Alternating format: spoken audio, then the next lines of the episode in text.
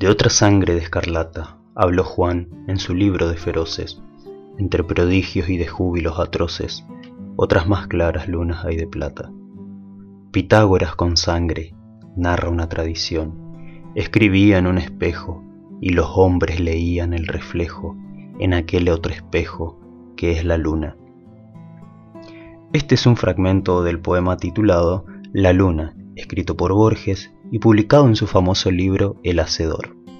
Acá podemos notar esa pasión por observar la luna, o más bien una obsesión del recuerdo de haber visto la luna. La forma y el color que se dibujan frente a su rostro es el sano ejercicio de sorprenderse con el entorno. Más allá de la connotación filosófica que podemos rasguñar, Borges nos enseña que en ese oro se encuentra el infinito, los siglos que han pasado sobre nuestra tierra, sobre nuestra historia. Ella fue testigo de todo el encarnizado pasaje del destino que envuelve a cada persona, porque en cada uno de nosotros se encuentra la totalidad de la humanidad, pero en ella, en ella se encuentra la totalidad de nuestra naturaleza.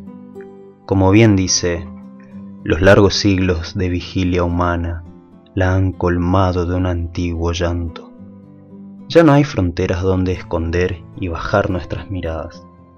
Hoy nos hemos dado cuenta que la vida no significa años, sino más bien el sano ejercicio de vivir.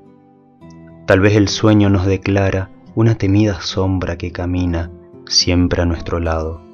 El desierto desnuda la culpa y cada paso se hace más pesado, arrastrando el pecado de haber sido un hombre lleno de desdichas. Yo temo que ahora que el espejo encierre el verdadero rostro de mi alma, lastimada de sombras y de culpas, decía Borges en ese escrito llamado espejo.